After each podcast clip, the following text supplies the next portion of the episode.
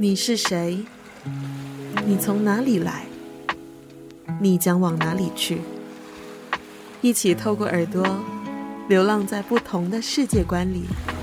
人生有限，生命无垠。愿你有勇气追求爱与自由。欢迎你收听《耳朵流浪》。你好，我是轻柔。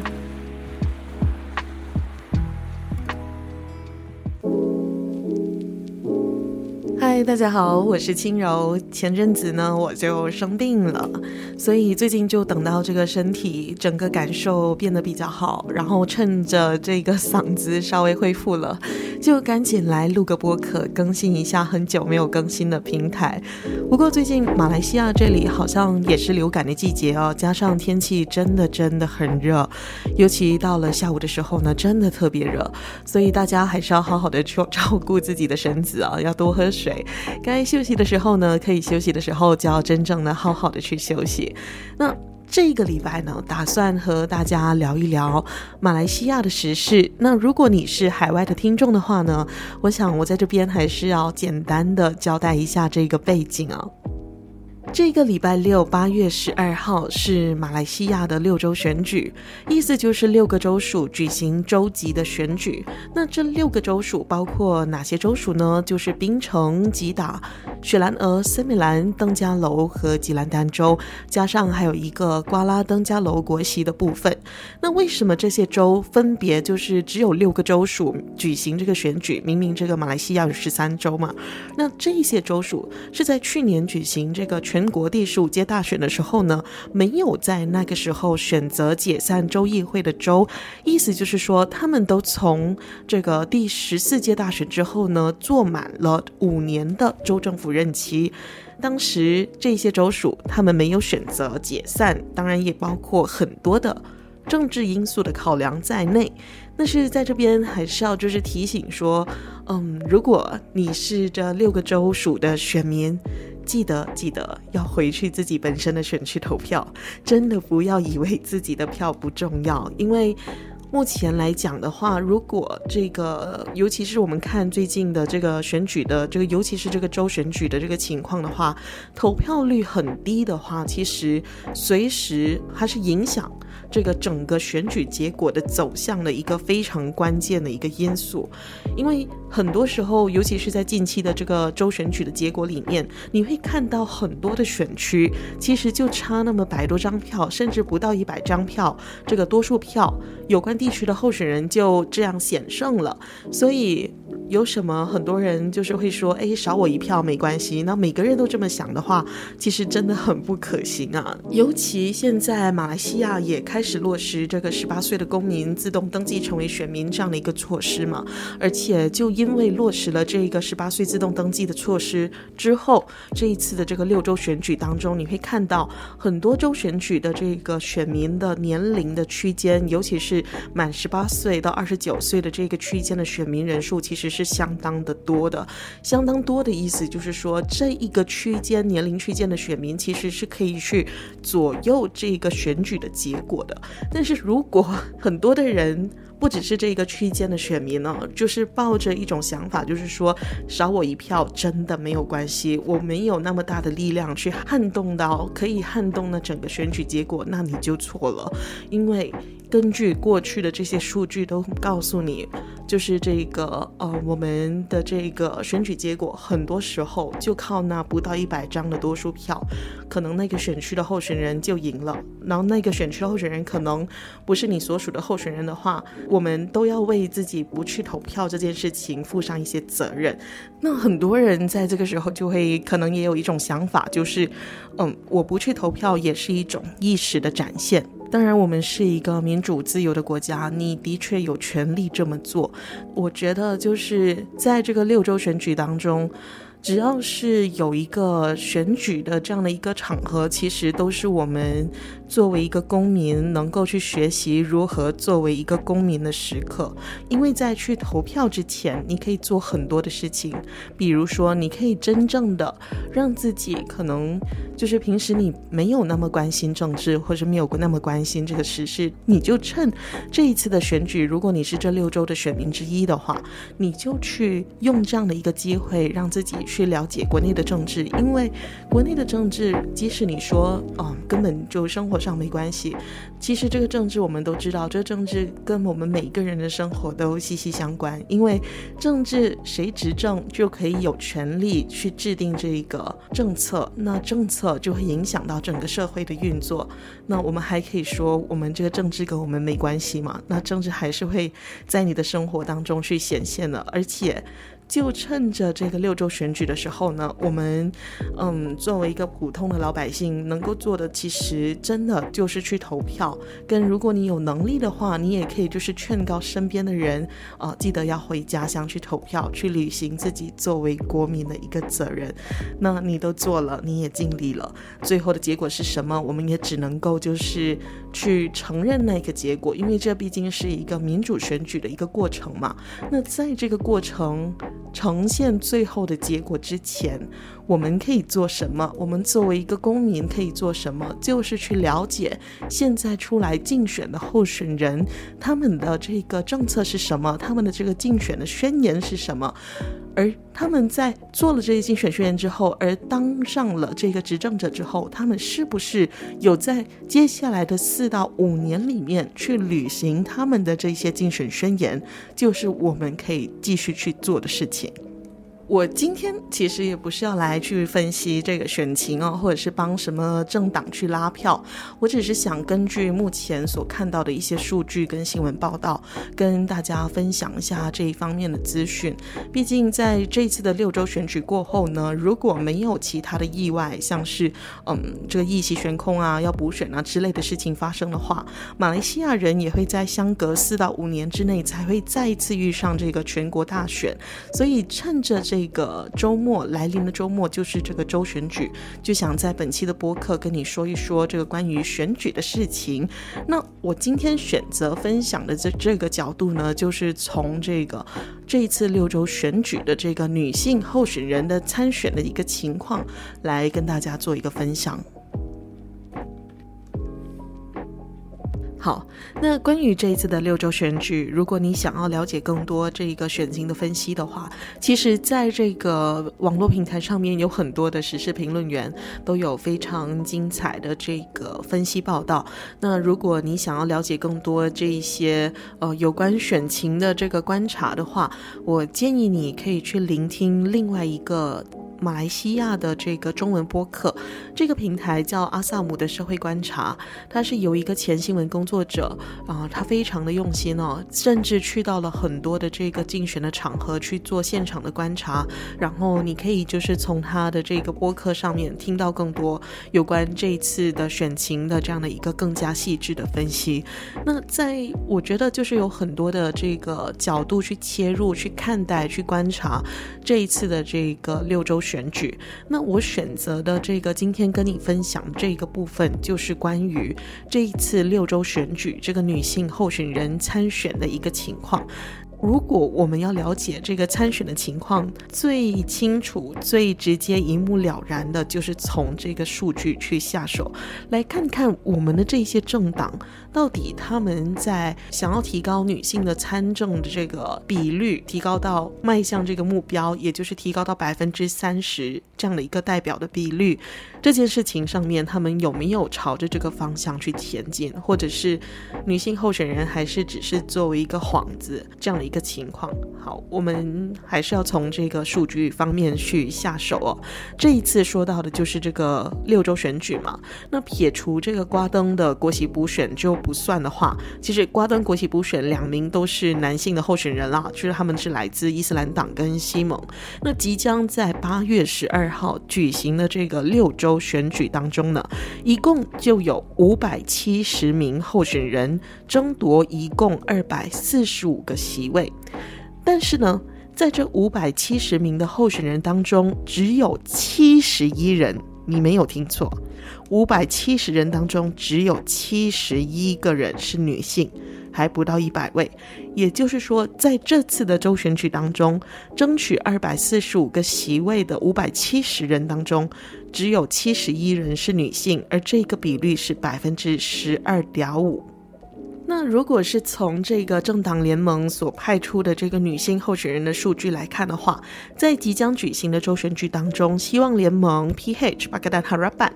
的这个女性候选人呢，就有在一百三十八个人里面有二十六个人是女性。那第二呢，就是这个国阵国阵 BN All Barisan Nasional 一百零八名的候选人当中有十二名的女性。国盟方面呢，二百四十五名候选人当中有十九名的女性，其实这个比率都不算高。这个 Sainsade 的这个 Muda 的这个政党呢，它的女性代表比例是在当中最高的，他们派出十九名候选人。在这十九名的候选人当中，就有一半，超过一半，十名女性，这占他们的这个总候选人数的这个百分之五十三。那在这一次的六州选举当中呢，这一些政党所派出的这个女性的代表候选人代表，仍然没有达到这个百分之三十的这样的一个配额。我也不知道我在期待些什么。其实你仔细想想哈，这个国家有一半的人口都是女性。嗯，根据这个马来西亚的这个最新的这样的一个数据，这个马来西亚的人口呢，在这个二零二三年预计是来到了这个三千三百四十万人，其中呢，这个男性的人数呢是一千七百五十万，那女性就是一千五百九十万。虽然女性是这个人口总数的一半，这个选民人数想当然尔也是一半是女性选民，但是我们马来西亚这个女性作为这个政治的这个人民的代议士的这个部分仍然没有达到百分之三十。那这个情况其实刚刚我一直在说这个百分之三十这个东西是什么呢？这个百分之三十其实就是一个性别配额，呃，gender quota。这个 gender quota 是嗯国家或者是政党他们来增加女性在立法机构中代表性的一种工具。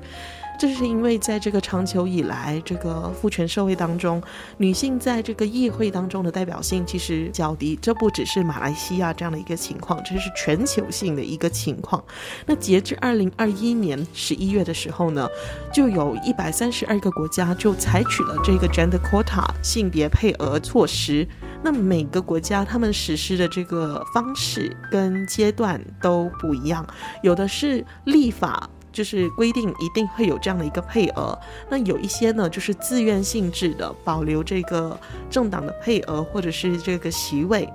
那会有这个性别配额 （gender quota） 这样的一个措施，其实就是要协助女性打破这个玻璃天花板，就是让他们能够开始有女性实现他们在这个政治制度上面的一个融入。那最新的一个情况是怎么样呢？我就找到了这个联合国的数据。那有一个联盟叫做各国议会联盟，就是在观察全球的民主议会的实施的一个情况。那根据联合国这样的一个数据呢，就发现说，有史以来第一次哦，在二零二三年，全球每一个有在运作的国家议会呢，都有这个女性议员，这是有史以来的第一次。然后他们也根据这个去年四十七个有举行选举的这个国家的调查数据来看的话，妇女是占了这个百分之二十五点八的这个议席，比起上一次的这个数据是增加了二点三的这个百分点。那虽然在数据方面好像有一个小小的增幅，但是这个各国议会联盟他们仍然指出，这仍然是六年以来妇女参与人数增幅最小的一次。那在这个二零二三年呢，妇女在议会任职哦，就是她可能担任这个国家议会的这个议员的任职，在全球的一个比例。是百分之二十六点五，仅仅增长百分之零点四。议会联盟他们也说，按照这个速度的话，还需要八十年才能够实现所谓的这个议会当中的一个性别平等。好，那我们现在回到马来西亚的情况来看的话，其实马来西亚的表现真的很不好，而且在政治方面，马来西亚可以说在这几十年来，女性在参与政治方面的表现一直停滞不前。呃，我们现在目前在立法或者是行政的层面，其实都没有真正去就是落实强制规定百分之三十的配额一定要达到。但是这个不管是政府啊，或者是私人界啊，政治的场域上面，要达到这个百分之三十的这样的一个性别配额的目标是有的。但是有没有在朝这个方向前进，跟真的有没有把它当一回事，那又是另外一回事了。那我们同样继续用数据来说话。根据世界银行，他们有在他们的网站上面会有一个开放式的数据的档案库。那在这个开放式的数据档案库，也是根据一个最新的到了二零二三年的记录的话，这世界银行的有其中一栏的这个资料，就是在看各国的这个女性的议员，他们在国家议会中所占有席位比例。那马来西亚。你不用期待，就是目前为止呢，这个在国会的女性的代议士的比例呢，我们在整个东南亚有运行的会议会里面是最低的。那我们国会的女性代表比例，从世界银行有数据以来，就是从一九九七年、一九九八年就是百分之八，增加到二零二一年十四点八六，然后来到去年二零二二进步一点点，百分之十五。虽然每一年看起来都有递增，但其实你去看它的数据的话，嗯，在两千年初期的时候几乎是保持在百分之十左右，到了二零一八年才稍微有上升一些。这个增长率是非常非常的缓慢的，而且是落后于东协的一些邻国的。我们这个百分之十五，就是二零二二年百分之十五这样的一个数据，也是远远低于全球的这个平均值，也就是百分之二十六。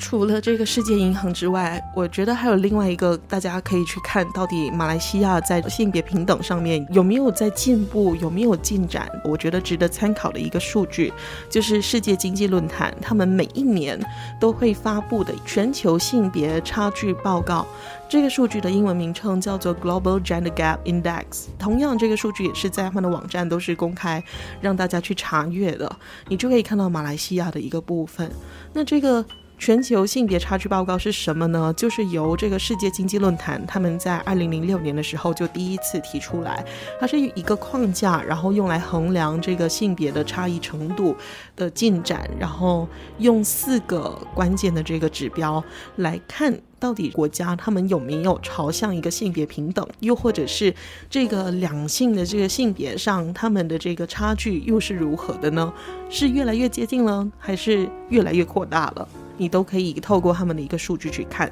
那这四个关键的一个因素是什么呢？它当中就包括经济上面的参与跟机会，然后第二就是教育成就，第三就是他们的这个健康和生存、医疗的保健的部分是怎么样的，以及第四就是政治赋权、政治权利这个差距的程度。然后他们就会在这个数据当中、这个报告当中提供一个国家的排名，让你可以很直接的看到你的国家在。在这些国家的排名当中表现怎么样？有了这样的一个数据，其实到最后还是要就是提醒各个国家的政策决定者，又或者是各个国家的人民，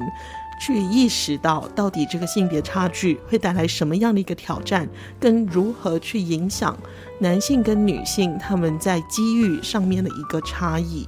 还是要讲一下这个马来西亚的成绩册嘛。这世界经济论坛在今年六月就发布了二零二三年的全球性别差距报告，马来西亚进步了一名，从去年的一百零三名来到一百零二名，然后这个分数呢是零点六八二。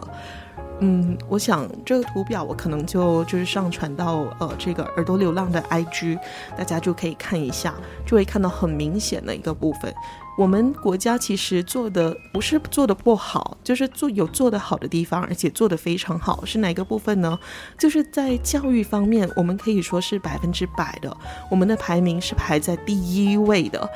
意思就是说，这个男女。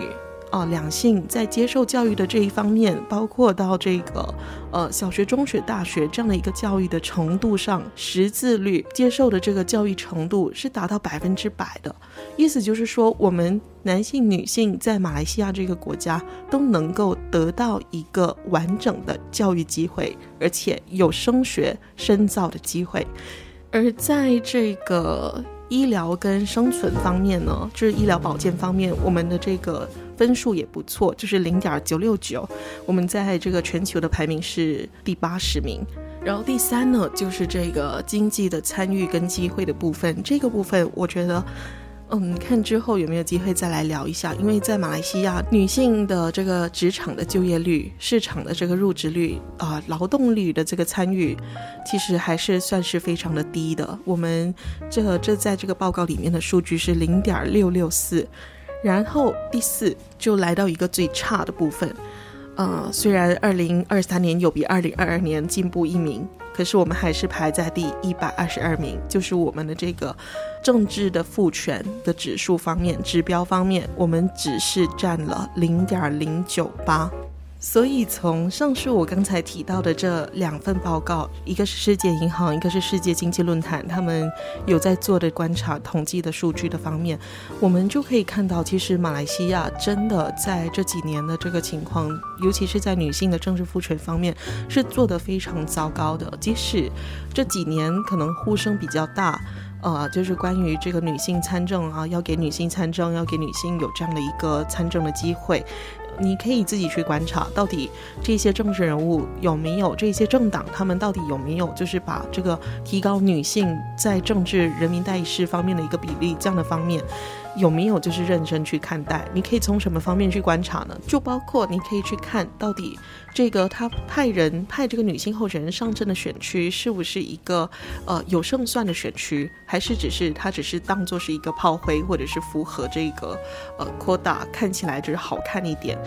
嗯，而且就是我们在这个提名日，就是提名候选人那时候。呃，那一天那一两天的新闻也很遗憾，就是还是会看到一些媒体啊，在报道女性候选人的时候，还是说什么最美女性候选人。哦、这个女性候选人长得非常像某某艺人，或是谁怎么样，就是很漂亮，还是用一个非常肤浅的、非常表面的角度去切入报道，而且还是主流的这个媒体。我一直记得这个，我在入行做这个电台的媒体工作者的时候，就有前辈就说，我们作为这个媒体的工作者，其实我们是有一个责任在的。我们不能只是去迎合观众的口味或者是听众的口味。我们作为这个媒体工作者，我们有一个教育的这个角色在。我们要去针对我们手上有有的素材跟资料去做筛选，去做一个报道的一个选择，一个报道的角度的切入。那在这个选择的过程当中，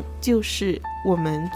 有没有去展现性别平等，或者是展现你的这个公民意识的这样的一个过程？你希望你的读者、你的观众、你的听众听到什么、看到什么、接收什么样的资讯？这个媒体，尤其是这个主流媒体啊，很多人还在看的这些新闻媒体的平台，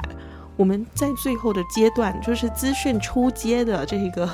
环节里面，还是占有非常大的一个主导权。你选择怎么样去报道？这些女性候选人，你会制造出什么样的一个观感？女性在马来西亚，尤其是在马来西亚非常以男性主导的一个政治的一场域里面，女性要参政的条件，这个环境已经是非常的严苛了。我们能够做的一个部分，就是在媒体的这个部分，如果我们还去以一个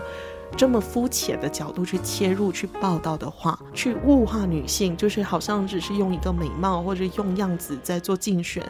这样的一个角度切入去报道的话，我觉得这样子的做法只会去加大这些女性未来女性想要参政难度，或者是会去营造成一个非常不好的这样的一个刻板的印象。进而就让这个女性在参与政治的过程当中，也增大了她们在心理因素上的一个难度。她必须要去承受这一些来自于这种传统的物化女性这样的一个凝视，其实是非常不必要的。虽然女性作为这个女选民人数的这样的一半呢，但是我们还是在政治政策的制定场合里面，还是由大部分的男性去主导女性的命运，就是没有这个女性人民的这个声音啊，在这个议会里面形成足够的这样的一个声音去传达，嗯。不一样的想法或者是不一样的看法，其实某程度上就限制了让更多元的声音被听到可能性。虽然去年的选举之后，也就是年底的选举之后，我们看到了一些些的不一样，就是终于终于女性不只是被安排在。妇女家庭社会发展部这样的一个部门，我们看到这个卫生部还有这个青体部，长期都是由这个男性所掌控的这个部长的职位呢，由女性去担当。这些其实都是一个非常好的一个转变，然后也希望是一个好的开始，能够继续的延续下去。而且我觉得在这边也可以就是顺便补充一下我自己的一些个人看法，就是说，虽然有女性在国家的议会里面或者政府部门担任要职，但是那个女性是不是具备性别平等的这个意识，展现这个性别平等的意识，又是另外一个问题了。我们从过去很多很多的这个。啊，负面的例子去看到说，很多你预设她作为一个女性，她会站在一个性别平等的这样的一个角度出发去说话，去发表她的看法，但是你就听她说完之后，你就会发现，啊。这个人在说什么？他说的东西可能只是一再的在复制这个社会性别不平等的这样的一个情况。所以，有女性进到了议会，它是一个阶段性的胜利，但是不能够单单只是从性别，就是她是女性，我们就预设她一定会为女性群体说话，为弱势群体说话。其实不然，所以我们才是要从一个性别主流化、性别平等这样的一个角度去。从民间去推动这样的一个概念，当然只是从民间去推动，啊、呃，这个公民团体去推动还是不够的。但是我们这个声音还是要持续的去发出，才会让这个声音被听到、被关注，然后才会可能有进步的空间跟发展。回到这个六州选举的情况来看的话呢，我就看到了 Astro Awani 他们有做的一个新闻报道，他们就有采访了好几位来自不同政党的女性候选人，就针对女性候选人的参与率发表他们的看法。那有一位来自西蒙的候选人呢，叫做 Jamalia Jamaludin，他就是这个 Banda Udama 的候选人，他就说，其实，在马来西亚，女性嗯还是会面对到一个问题，就是这个性别刻板印象的问题。就是女性的这个能力是低于男性的。除了父权社会下的一个女性弱势于男性，女性就是不比男性好刻板印象之外，女性常常也被放置在家庭的私领域方面，作为这个家庭的主要的照护者。其实这一点我们也可以从这个女性现在在马来西亚的市场的就业率相当低，可以看到这个部分。他就说到了一个点，我觉得还蛮好的。他就说我们要去监督这些政党，他们在培养跟培训。这些女性候选人的时候，是不是有让他们有得到足够的在应对政治的训练，而不只是把女性候选人当作是一花瓶哦，就是作为一个可以用来调侃的一个话题。然后他也说，就是如果把这些女性候选人都放在一些很边缘化的一些席位的话，其实他到最后。能够造成的那个影响力其实是不大的，而是这些政党必须要真正的去赋权，就是 empower 这些女性。另外，在同一篇的报道里面，也看到另外一个候选人，他是 Bukit Antarabangsa 国际山庄的国盟的候选人，他叫 Sasha Lina Abdul Latif。他就在接受访问的时候，他就说，跟男性相比的话，女性常常在这个政治场域里面，还是会面到很多的双重标准。而且，我觉得他提到的一点也非常的有趣，就是他说，常常在这些选举的这个情况方面，很多的席位呢，都是女性候选人在去对抗这个女性候选人，就是对方这个政敌派女性候选人，他们也派出这个女性候选人去跟对方做一个对抗，但是他。觉得这样子的一个做法，其实只会抵消掉，互相抵消掉这个女性候选人，进而在最后的结果上面造成一个更大的性别方面的差距。他也提到了跟刚刚那一位西蒙候选人同样的一个意见，就是说他希望这个政党能够给予这些女性候选人更多的这一些各个层级的这一些培训，就是让他们能够在这个政治圈子里面得到从基层到高层完整的一个政治的呃学习过程。所以，仅仅是从刚刚两位女性候选人的的谈话里面，你就会发现，马来西亚的这一些女性的政治候选人，她们已经在一个非常严苛政治环境里面啊、生存求存了。但是，她们又经常被派到那一些刚刚她有说被派到那一些不太可能去胜出的席位上面。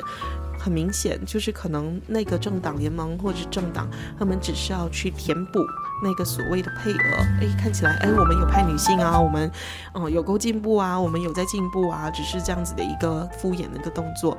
如果各个政党都持续保持这样的态度的话，女性要在接下来能够有更多的在政治场合上面更能够发出他们的声音，我们是可能需要花更长的时间才能够看到。嗯，那在本期的播客里面，其实我也不想要就是讲太多理论的部分，我就直接就是从这一些刚刚搬出来这些数据，从这一次的六州选举到我们马来西亚在这个呃各个国家方面全球的情况是怎么样的一个位置上，其实你就可以发现，我们马来西亚在这一方面真的真的做的没有那么好，跟还有很长的一段路要走。嗯，而且我觉得可以再稍微再提一下的就是。我去年其实有写过一篇文章，我把文章里面的一些内容就是跟大家分享一下，就是在我国的这样的一个政党文化里面，就是很多的这些女性的政治党员，她们虽然同样很积极的在参与政治活动，但是很多时候这些女性群体，她们仅仅就是成为支持男性领袖这样的一个基层的力量，她们往往她们没有办法进到这个政党的决策的这样的一个圈子，所以虽然女性党员一直都作为各个政党在运作的一股很重要的一个力量，他们看似是有这个参与政治的机会，但是他们要在政党内部要达到这个阶级或者是位阶的流动的机会，却是微乎其微的。所以，就在政治领域当中，我们在马来西亚的政治领域当中，就可以看到。父权体制下面根深蒂固的这一些传统性别角色，还一直的被复制。这一些事实证明，就是在马来西亚这个政治场域的这个部分里面，其实我们还是会看到，还是由这个男性非常强烈的在主导。很多的女性候选人其实并没有具备跟男性候选人平等竞选的一个机会，而且。我们也常常会在这个国会的殿堂上面看到政治人物在针锋相对的这样的一个现场，很多的这个女性的政治代表还是会遭到很多针对她的性别的这样的一个恶意的攻击。其实，如果我们再仔细的去看的话，可能在这个选举竞选的场合上面，我们也会可能会听到针对女性候选人的一些。嗯，比较不好的言论，哦，歧视跟贬低女性这样的一个言论，其实这一些都一再一再的在反映出马来西亚的这个整个社会的这个性别意识是相当的薄弱的，这个政治场域的不友善，其实又在进一步的去弱化了跟降低了女性从政意愿。再加上这个马来西亚社会对于女性这个性别角色的期待啊，没有一个太大的改变的时候，这个女性从政就面对更大的压力。怎么说呢？就是女性常常还是被安排在这个传统的私领域。那她跟一名男性政治人物相比的话，一个女性政治人物，她要面对更多来自这个传统性别观念下面的一些压力。这也是源自于这个性别的分工的不平等。因为女性还是被期待说她是家庭单位里面的主要的劳动者跟照护者。当我们在谈到女性政治赋权这个 empowerment 的这个部分的时候，它还是回到一个嗯很根本的概念跟一个问题上面，就是这个性别平等的这样的一个意识。那在一开始就说到了这个性别的配额嘛，这个 gender quota 的部分，为什么要提这个部分呢？因为虽然我们马来西亚还没有就是把它当作是以强制性这样的一个措施在进行，但是它毕竟是一个实实在在的数据。就是它是一个目标，它是一个短期的目标，希望就是可以透过完成这个目标，即使它是一个口号都好，那真的是有这个口号好过没有，就是在我看来。那至少有百分之三十的这样的一个政治代表的比率方面的话，它就是一个大家需要去朝着这个方向去付出实际行动的一个部分。而且我们作为普通老百姓，我常常会说这句话，就是我们作为普通老百姓可以做什么？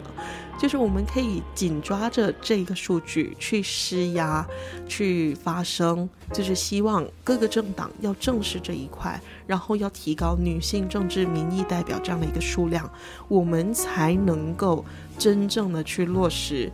马来西亚女性政治赋权的目标。改善在整个马来西亚政治系统当中性别不平等的一个现象，同时也改善女性作为马来西亚公民的权益。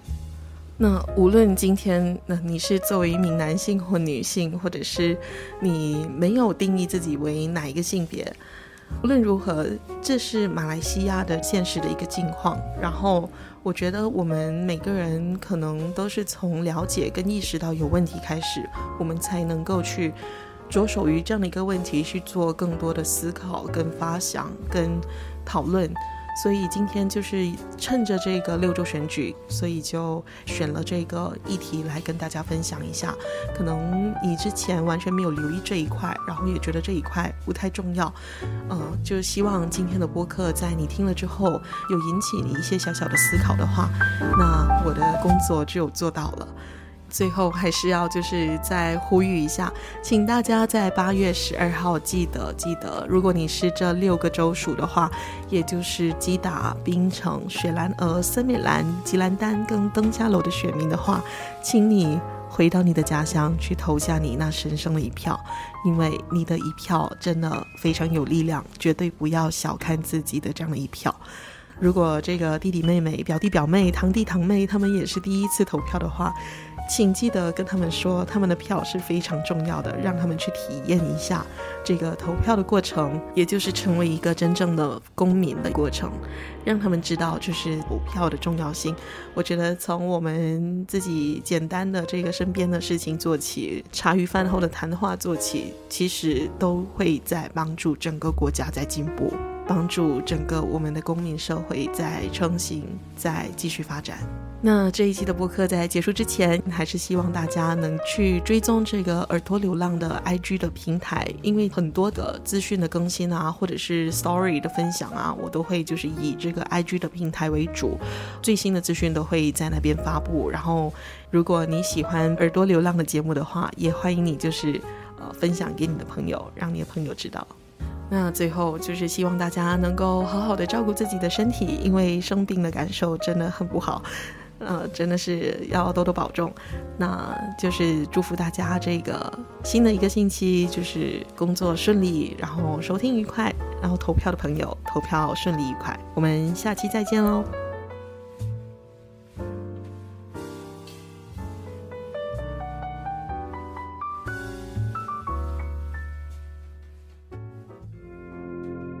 您刚刚听过的节目是《耳朵流浪》。如果您喜欢本期节目内容，欢迎分享给更多人。有任何节目反馈或有意洽谈赞助合作，也欢迎您私讯《耳朵流浪》Instagram 信箱。说故事的人会找到聆听者。